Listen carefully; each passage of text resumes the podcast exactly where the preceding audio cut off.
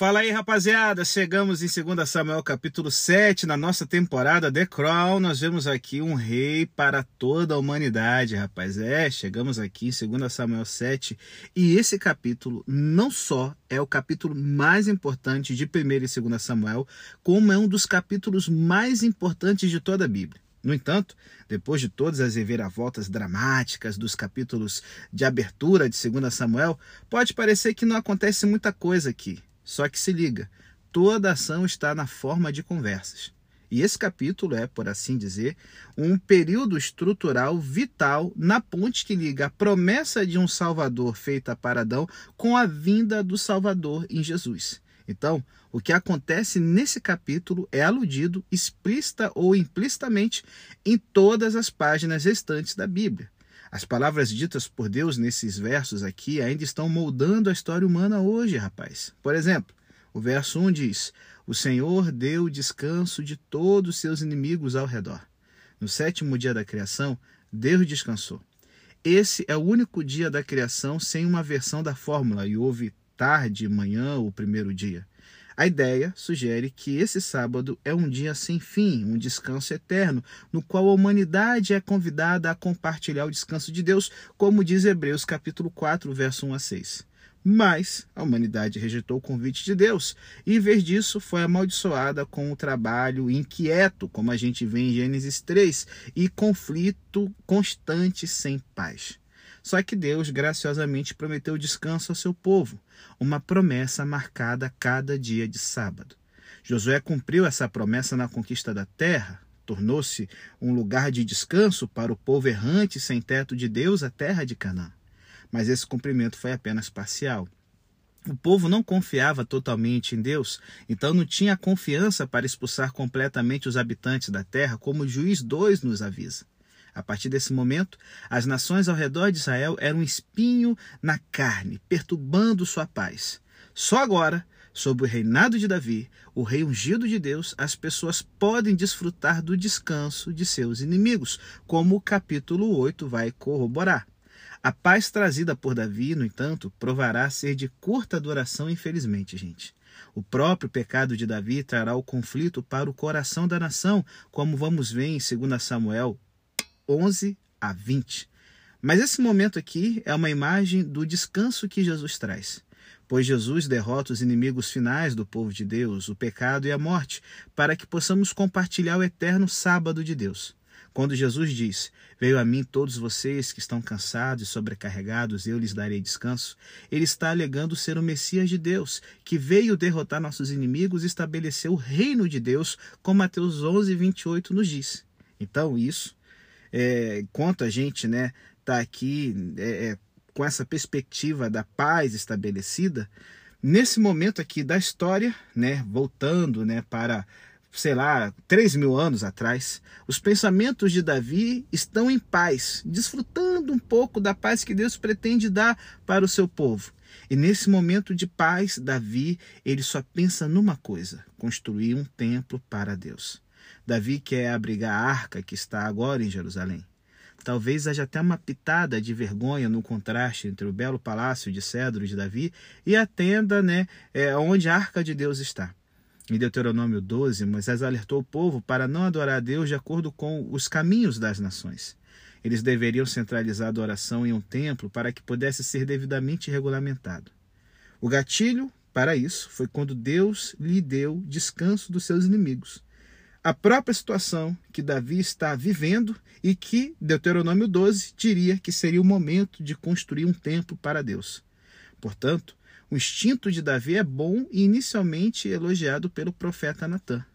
Mas Deus tem outras ideias. O próprio Deus é, sancionou um templo que será construído pelo filho de Davi, que será abençoado durante a construção e após ele. Então, já que Davi está pensando numa coisa boa para Deus, por que Deus adia esse momento chave?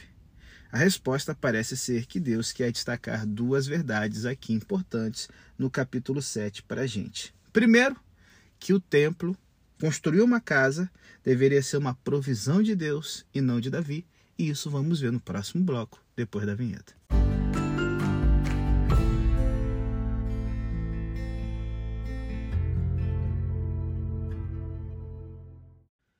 Bom, galera, aqui no verso 5 nós temos duas palavras-chave: você e eu. E basicamente nós temos a seguinte pergunta: Você é o único a construir uma casa para mim? Gente, Deus não precisa de Davi. Não é que Deus precisasse de uma casa ou estivesse fazendo lobby por uma, não. O rei pode ter um palácio, mas Deus escolhe viver entre o seu povo, entendas.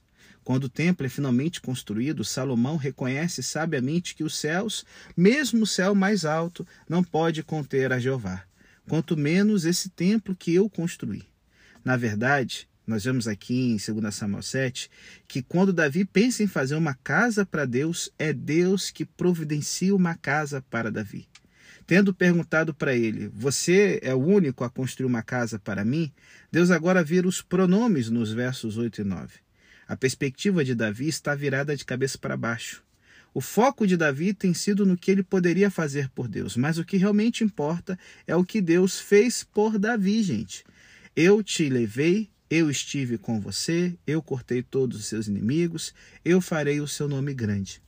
Isso ecoa a linguagem de Gênesis 12. Em Gênesis 11, as pessoas tentam em vão fazer um nome para si mesmas. Em contraste, Deus promete em Gênesis 12 a Abraão tornar o seu nome grande.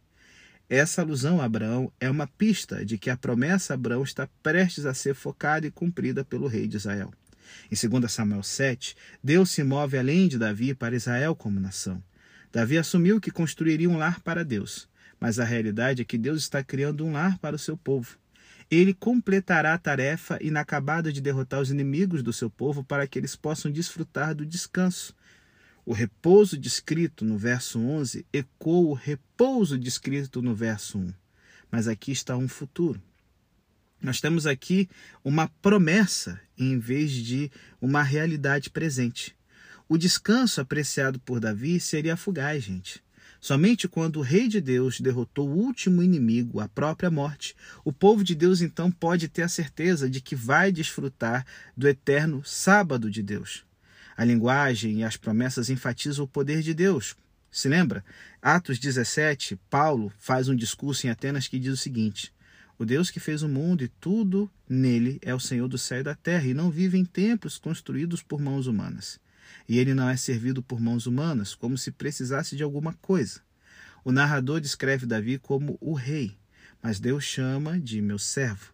No entanto, este episódio também destaca a graça de Deus. Há muitos exemplos de antigos reis do Oriente Próximo pagando pela bênção de sua divindade através da construção de um templo e uma espécie de contrato quid pro quo. Eu construo um templo magnífico para você, você me permite viver por muito tempo, prosperar e derrotar meus inimigos. Mas esses tipos de relacionamento quid pro quo não são como funcionam, é, é, é, sabe, com o nosso Deus. Davi recebe status, riqueza, vitória e glória sem pagamento. De fato, Deus gentilmente lembra a Davi que ele era apenas um pastor. Tudo que Davi tem, ele tem de Deus. A razão pelo qual Davi não construirá o templo é para evitar qualquer sugestão de que Deus depende da assistência humana. Somos nós humanos que somos totalmente dependentes de Deus. E aqui então Deus ele vira o jogo. Ele fala que quem precisa de uma casa é Davi e não ele. Gente, Davi aqui ele está disposto a construir uma casa para Deus no sentido de um templo. E a contraproposta de Deus é construir uma casa para Davi no sentido de uma dinastia. Ei, Será que você é o único que vai construir uma casa para mim? Isso é respondido no verso 11. Não. O próprio Senhor estabelecerá uma casa para você. Os versículos 12 a 13 têm Salomão em vista, o filho de Davi, através de Batseba, que ainda nem apareceu na história ainda. Salomão é aquele que sucederá a Davi, e é Salomão que eventualmente construirá o templo. Mas os versos 14 a 16 empurram isso muito além da sucessão imediata de três maneiras. Primeiro, a palavra descendente ou semente no verso 12 é outro eco da promessa a Abraão. A Bíblia brinca com a ambiguidade dessa palavra. É singular ou plural? É claramente plural em Gênesis 13, que diz que a prole de Abraão será tão numerosa que não poderá ser contada. No entanto, Paulo disse que é singular em Gálatas 3. Essa é uma promessa de um filho em particular, Jesus Cristo. O ponto desse duplo significado é que Cristo é o Salvador prometido, mas através dele Deus salvará uma grande multidão. A prole de Abraão é singular e plural. Cristo e seu povo. Um representante redimirá o povo de Deus como um todo. O que Deus promete agora a Davi é que o resgatador será da linha de Davi. Portanto, essa promessa não é apenas uma promessa de sucessão, é uma promessa de salvação, gente. Segundo, Deus promete ser pai para o filho de Davi. Eu serei seu pai e ele será meu filho. Em Êxodo 4, Deus descreveu Israel como meu filho. E agora a mesma linguagem aplicada ao rei. O rei davídico será a personificação da nação. Em um nível prático, ao longo da história de Israel, o povo seguiria o exemplo do rei. Portanto, a fidelidade do rei é o fator-chave que molda a fidelidade ou não da nação. Porém, mais do que isso, o rei é representante da nação. Suas ações determinam o destino da nação. Na maioria das vezes, isso significará que o seu pecado levou ao julgamento da nação. Mas em um momento chave, a obediência do maior filho de Davi, o Senhor Jesus, salvará o povo de Deus. Como nosso representante, sua justiça se torna a nossa justiça. Terceiro, Deus promete um reino eterno. Davi havia substituído Saul como rei, então Saul não tinha sido sucedido por seu herdeiro. Não tinha sido, né, desculpa, não tinha sido sucedido por seu herdeiro. Nenhuma dinastia saulita se formou. Mas Deus desempenha um forte contraste entre Saul e Davi. A dinastia de Saul foi interrompida. A dinastia de Davi será eterna. Sua casa e seu reino durarão para sempre diante de mim. Seu trono será estabelecido para sempre, como diz o verso 16. Ao longo dos séculos que se seguiram, Deus manteve essa promessa. A nação se dividiu em dez tribos do norte, conhecidas como Reino de Israel ou Reino do Norte, e duas tribos do sul, conhecidas como Reino de Judá ou Reino do Sul. Ao norte do Reino de Israel, no, no norte, né, no Reino do Norte, golpe militar seguiu após golpe militar. Apenas raramente as dinastias se formavam e duravam não por muito tempo. Geralmente terminavam com assassinato ou morte em batalha. Mas através de todo o caos da história de Judá, o rei sempre foi um filho de Davi, não por qualquer mérito pessoal, mas por causa da promessa de Deus. O pecado não poderia confundir os propósitos de Deus. Reis individuais podem ser condenados, como 2 Samuel 7,14 nos diz, mas a linha sempre continuaria. A linha dinástica continuou além do exílio, apesar do rei ter sido deposto. E finalmente, o anjo Gabriel anunciou a Maria: Você conceberá e dará à luz a um filho e o chamará de Jesus. E ele será grande, será chamado de Filho do Altíssimo. O Senhor Deus lhe dará o trono de seu pai Davi, e ele reinará sobre os descendentes de Jacó para sempre, e o seu reino nunca terminará. Gente, isso aqui está cheio de ecos de 2 Samuel 7. Ele será grande, cumpre o verso 9. O Filho do Altíssimo cumpre o verso 14. E um trono que nunca termina cumpre o verso 16. Tanto o pai adotivo quanto a mãe humana de Jesus são da linhagem de Davi.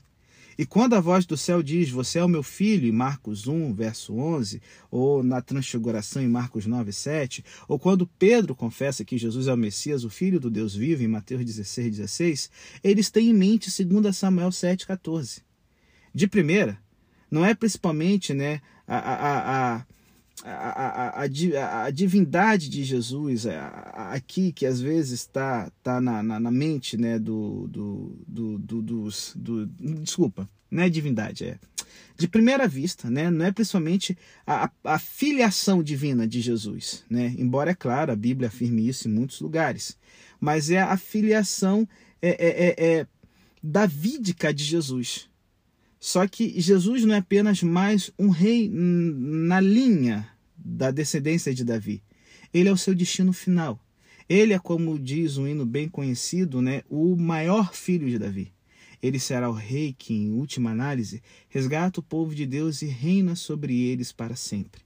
Na cruz, parecia que a linha davídica havia finalmente sido extinta. Mas Deus ressuscitou Jesus dos mortos, e ao fazê-lo, diz Pedro, Deus fez esse Jesus que vocês crucificaram, tanto o Senhor quanto o Messias. Agora Jesus ascendeu para receber o trono eterno prometido para a casa de Davi. E se você me disser que 2 Samuel 7 é apenas sobre Salomão, né? Cara, você vai me fazer ter um ataque de risos, porque isso aqui é muito além de Salomão, gente.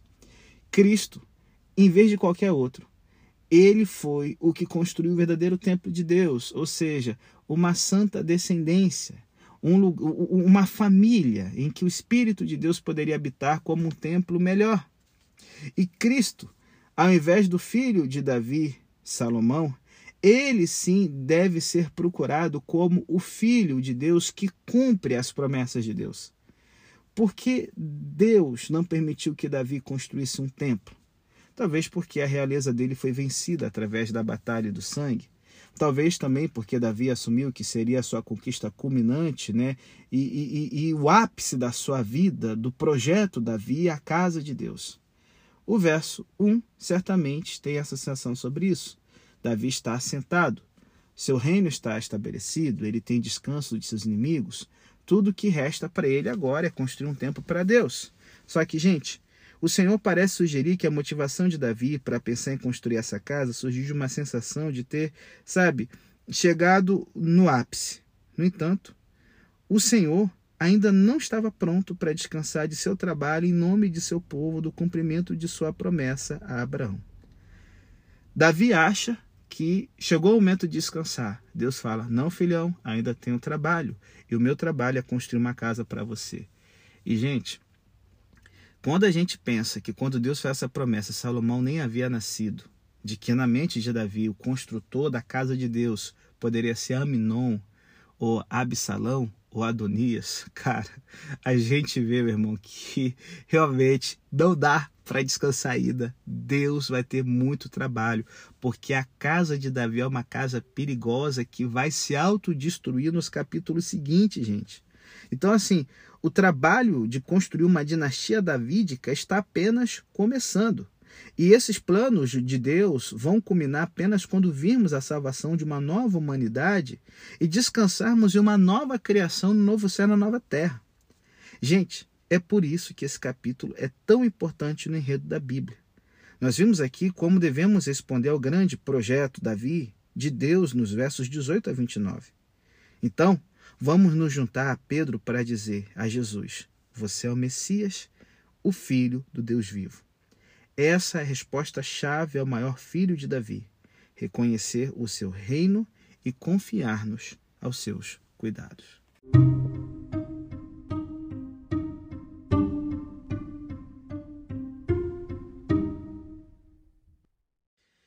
Bom, galera, em 2 Samuel 7, verso 11 a 16, Deus fez uma aliança com Davi, prometendo-lhe uma dinastia eterna. E essa palavra veio ao profeta Natã, como diz o verso 4, que a relatou fielmente a Davi, como diz o verso 17. E como resultado, Davi entrou e sentou-se diante do Senhor. O resto do capítulo consiste nas palavras de Davi a Deus em resposta às palavras de Deus a Davi. E a primeira coisa que a gente vemos, Davi ele pensou que a construção do templo completaria a incrível obra de Deus em sua vida. Davi já sabia que Deus havia estabelecido como rei. Ele pensou que estar estabelecido em seu palácio e desfrutar do descanso de seus inimigos era um ato incrível de generosidade divina. E, no entanto, ele fala no verso 19: Isso era uma pequena coisa aos teus olhos, ó Senhor Deus. Ele estava apenas começando a perceber que Deus tinha planos muito maiores para a casa de Davi.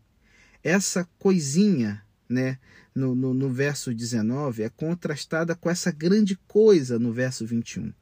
Então, Davi continua: Esse decreto soberano Senhor é para toda a raça humana, ou essa é uma instrução para toda a humanidade, ó Senhor Deus. É interessante que aqui no hebraico é literalmente Torá Ha-Adam, ou seja, uma lei, né, ou instrução para Adão. A palavra Adão é o nome do primeiro homem, mas também um termo hebraico para a humanidade como um todo, porque Adão era o representante da humanidade. Essa breve exclamação expressa a compreensão de longo alcance de Davi sobre a promessa que ele ouviu. Deus lidou com a humanidade em Adão, como Paulo nos explica em Romanos 5. O que Adão fez, ele fez em nosso nome. E o veredito de Deus sobre Adão é o seu veredito sobre todos nós.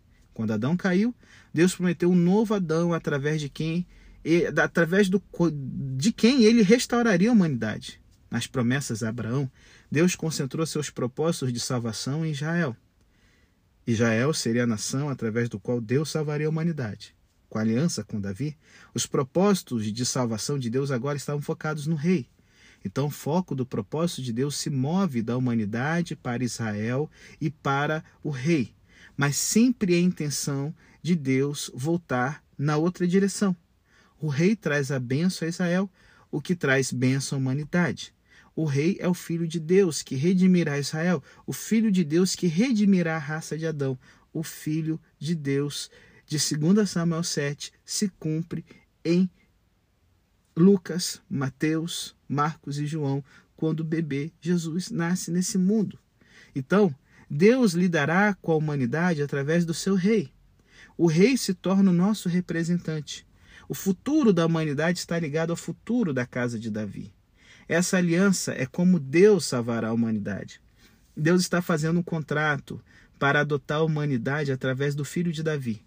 Aqueles em Cristo serão os filhos de Deus, assim como Cristo é o filho de Deus. Portanto, essa aliança aqui com Davi, gente, é na verdade uma aliança com a humanidade.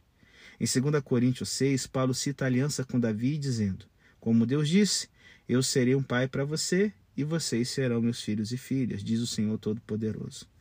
Paulo não apenas aplica a aliança com Davi à igreja em Corinto, ele também muda a citação original ele transforma a referência a um filho singular em uma referência a filhos plural e adiciona uma referência a filhas.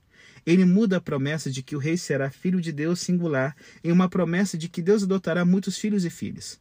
A promessa para o rei se torna explicitamente uma promessa para todo o povo de Deus. Torna-se uma promessa para nós através do foco original e primário da promessa, que é Jesus Cristo. Jesus é o verdadeiro representante, o verdadeiro filho. Ele é o verdadeiro Adão, o verdadeiro Israel, o verdadeiro Davi. Assim, podemos ver a resposta de Davi, a aliança de Deus, como modelo para a nossa resposta. Nos versos de 2 Samuel 7, 18 a 24, Davi responde louvor pelo que Deus fez no passado. E então, nos versículos 25 a 29, ele responde a oração pelo que Deus prometeu fazer no futuro podemos detectar na quietude de sua postura, no verso 18, nas perguntas retóricas, no verso 19 e 23, e na sua luta pelas palavras, no verso 20, algo do profundo espanto sentido por Davi. E qual o resultado? Essa promessa de Deus o leva a prorromper em louvor. Davi se dirige a Deus como o soberano Senhor. É uma frase que ocorre nos livros de Samuel apenas nessa oração. É também uma frase que Abraão usa apenas em resposta à promessa de Deus em Gênesis 15. A frase combina Adonai, que é a palavra hebraica que significa Senhor ou Mestre, com Jeová, o nome especial de Deus que geralmente é indicado em nossas Bíblias por Senhor em letras maiúsculas. Assim diz Davi: Meu Senhor, Senhor. Ou, né, é, é meu Senhor menor, meu Senhor maior. É a contraparte da descrição de Deus de meu servo Davi. De fato, dez vezes nessa oração, Davi se refere a si mesmo como o seu servo. E aí ele fala que Deus fez uma coisa graciosa, porque você conhece seu servo, no verso 20. É provavelmente o reconhecimento de Davi de seu pecado e inadequação. Você sabe, quer que eu seja realmente é, é, é, é como, sabe, sou com todos os meus vacilos, é o que Davi está admitindo. As promessas de Deus não são baseadas no mérito de Davi, mas de acordo com a vontade de Deus. Literalmente, em hebraico, o seu coração, no verso 21. O que mais Davi pode dizer? É, é, é, é, rapaz, claramente, Davi tem mais a dizer. Caso contrário, não teríamos os versos 21 a 29 em nossas Bíblias. Mas nenhuma palavra pode expressar adequadamente o louvor devido a Deus por sua graça. E aí Davi, ele louva a Deus porque Deus está fazendo aqui uma coisa grande. Davi descreve a aliança como uma grande coisa, superando em muito as suas expectativas. E a grande coisa do verso 21 leva inevitavelmente à conclusão do verso 22. É, é, é, literalmente, ele diz como Deus é fantástico. Os atos de Deus revelam o caráter de Deus, e Deus é incomparável. Davi então se estende de si mesmo para a nação como todo, e a pergunta: quem sou eu? Em 2 Samuel 7,18, torna-se quem é como seu povo Israel, no verso 23. E a singularidade de Deus, no verso 22, leva à singularidade do seu povo, no verso 23. E quem é como seu povo Israel? O que torna o povo de Deus tão especial? Eles são a única nação na terra que Deus saiu para redimir como um povo para si mesmo. O que torna a igreja especial Somos o único grupo na Terra que foi redimido do pecado e da morte para desfrutar de um relacionamento com Deus. Não só isso, mas o reinado eterno do Rei de Deus criará um relacionamento eterno para o povo de Deus com Deus. Mas a ênfase aqui não está no povo, mas em Deus. Deus fez isso para fazer um nome para si mesmo. Qualquer conversa sobre os privilégios de fazer parte do povo de Deus deve nos levar de volta ao nosso Deus em louvor. E aí, gente, nós vemos que essa promessa aqui leva a uma oração. Nos versos 25, Davi se volta para a oração. E sua oração talvez seja um pouco surpreendente. Davi pede a Deus que faça o que Deus já disse que fará. E agora, Senhor Deus, cumpra para sempre a promessa que você fez sobre seu servo e a sua casa. Faça o que tu prometestes. Isso pode parecer estranho, mas o padrão de pedir a Deus para fazer o que Deus já prometeu é repetido repetidamente nas orações bíblicas. Moisés pede misericórdia para Israel após o bezerro de ouro, pedindo que Deus se lembre de sua promessa a Abraão. Neemias ora por Jerusalém em dificuldades, pedindo a Deus que se lembre de sua promessa a Moisés.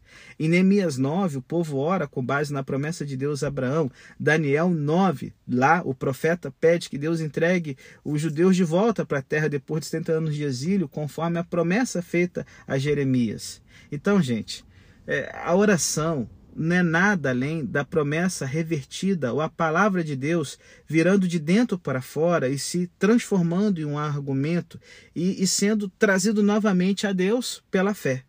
Não é apenas é, que podemos orar usando as promessas de Deus. Orar as promessas de Deus também nos dá confiança na oração. Em 2 Samuel 7, Davi diz: Senhor Todo-Poderoso, Deus de Israel, tu revelaste isso aos teus, ao teu servo, dizendo: Eu construo uma casa para você. Então seu servo encontrou coragem para fazer essa oração a ti. O que nós, pobres e fracos pecadores, podemos presumir pedir ao Criador soberano? A resposta é: o que ele prometeu nos dar. Gente, a, a, a, as promessas de Deus devem ser oradas.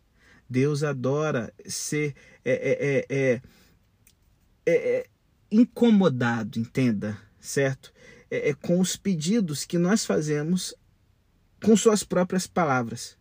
Ele gosta até mesmo de, de, de, de, de ser questionado é, é, pelo próprio vínculo que ele promete fazer com a gente. A oração é, é colocar as promessas de Deus aqui na mesa. E não é arrogância nem presunção, ai, sobrecarregar a Deus com a, sabe, com as próprias promessas dele.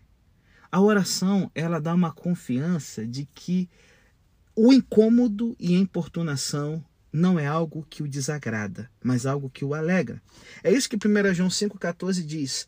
Essa é uma confiança que temos em nos aproximarmos de Deus, que se pedirmos alguma coisa de acordo com a sua vontade, ele nos ouve. Mas como sabemos qual é a vontade de Deus? Pelo visto, Natan ele vacilou. Não, vai lá, Davi, constrói a casa, porque aparentemente parece uma coisa boa. Né? E Deus falou assim: não, Natan, segura a onda aí. Como é que você sai prometendo as coisas em meu nome? Então, às vezes, a gente fica meio perdido, sabe? Como saber qual é a vontade de Deus? Bom, não é através de algum processo misterioso ou vozes internas, não. Sabemos a vontade de Deus porque ele nos disse em Sua palavra. Podemos ter certeza de que estamos fazendo pedidos apropriados quando eles se alinham com as promessas de Deus, gente. Isso significa que eu não posso orar pelo meu filho doente, então, pastor? Afinal, não tem nenhuma promessa específica de que meu filho vai melhorar. Não! Você deve orar para o que seu filho seja curado. Deus prometeu ouvir nossas orações com compaixão, mas as promessas de Deus devem moldar a maneira como nós oramos. Sua oração deve ser moldada por uma preocupação pela glória de Deus e pelo avanço do reino prometido a Davi. Temos um modelo para orar com base nas promessas de aliança de Deus a Davi no Salmo 89, que ele fala: Cantarei do amor firme do Senhor para sempre. Com a minha boca darei a conhecer a sua fidelidade a todas as gerações. Porque eu disse: O amor do jejum será construído para sempre, nos céus. Tu estabelecerás a tua fidelidade. Tu disseste: eu fiz uma aliança com meu escolhido, jurei a Davi, meu servo. Eu estabelecerei sua descendência para sempre e edificarei o seu trono para todas as gerações. É o que está lá no, no Salmo 89. E o salmista então estabelece aliança com Davi, verso 1 a 4, ao lado do conselho de Deus com os anjos, verso 5 a 8, e sua vitória sobre o caos na criação, verso 9 ao 13. Gente, A aliança com Davi, para o Salmo 89, é tão significativa quanto o ato da criação. Por quê? Porque é um trampolim fundamental na história da recriação, gente. Para o salmista, parece que Deus é, é, é, renomeou a história da salvação através da aliança com seu servo, como diz aqui o verso 38 a 39. Os inimigos do povo de Deus muitas vezes parece que estão exaltados e o rei davídico é desprezado. Pode ser uma descrição da nossa geração, no qual a igreja sofre e o nome de Jesus é ridicularizado. Então, com base na promessa da aliança de Deus a Davi, podemos e devemos orar com o salmista. Por quanto tempo, Senhor? Mas há esperança. O salmista não duvida nem da capacidade de Deus e nem do seu compromisso. Seu braço é dotado de poder, sua mão é forte, sua mão direita é exaltada. A justiça é o fundamento do seu trono, o amor e a fidelidade estão diante de ti. Há também uma dica do que está por vir em sua descrição do rei Davídico. Tu cortaste os dias de sua juventude, tu o cobriste com um manto de vergonha, como está lá no verso 45. Um dia o rei morreria uma cruz com vergonha. E parece que a promessa vacilou. Mas no terceiro dia Jesus se levantou da tumba. Sua morte seria o meio pelo qual Deus derrotaria o inimigo final. E a sua ressurreição seria a promessa da eterna vitória de Deus. Então, gente, nós terminamos aqui o nosso podcast dizendo que a promessa de Deus não é o único argumento que Davi usa com Deus. Ele também convida Deus a considerar a sua glória. Faça o que tu prometeste, para que o teu nome seja exaltado para sempre. Então as pessoas dirão: O Senhor Todo-Poderoso é Deus sobre Israel, como diz aqui 2 Samuel 7, 25 e 26. Mais uma vez, essa é uma preocupação comum para uh, os personagens da Bíblia. Quando Deus ameaçou destruir Israel depois de que ele se recusou a entrar na terra prometida, Moisés orou com base na reputação de Deus. Ele concluiu de que os egípcios diriam que Deus era incapaz de proteger o seu povo se o povo fosse destruído, como está lá em Números 14.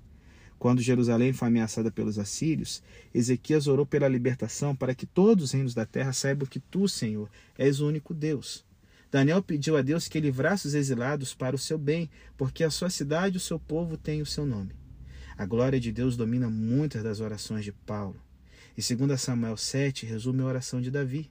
Com base na fidelidade da aliança de Deus, ele ora por bênção. Agora tenho o prazer de abençoar a casa de seu servo, para que ela continue para sempre aos seus olhos, pois tu, soberano Senhor, disseste, e com a sua bênção a casa do seu servo será abençoada para sempre. A tripla referência à bênção novamente ecoa a promessa de Deus a Abraão em Gênesis 12. A aliança com Davi é o último ato no cumprimento dessa promessa. É a promessa, Abraão incluía a promessa de que todos os povos da terra serão abençoados através de você.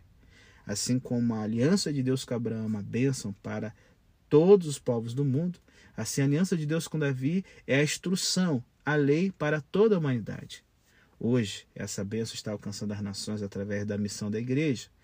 E esse deve ser um tema central de nossas orações, gente. Por causa dessa promessa e com base nessa promessa, oramos pela missão.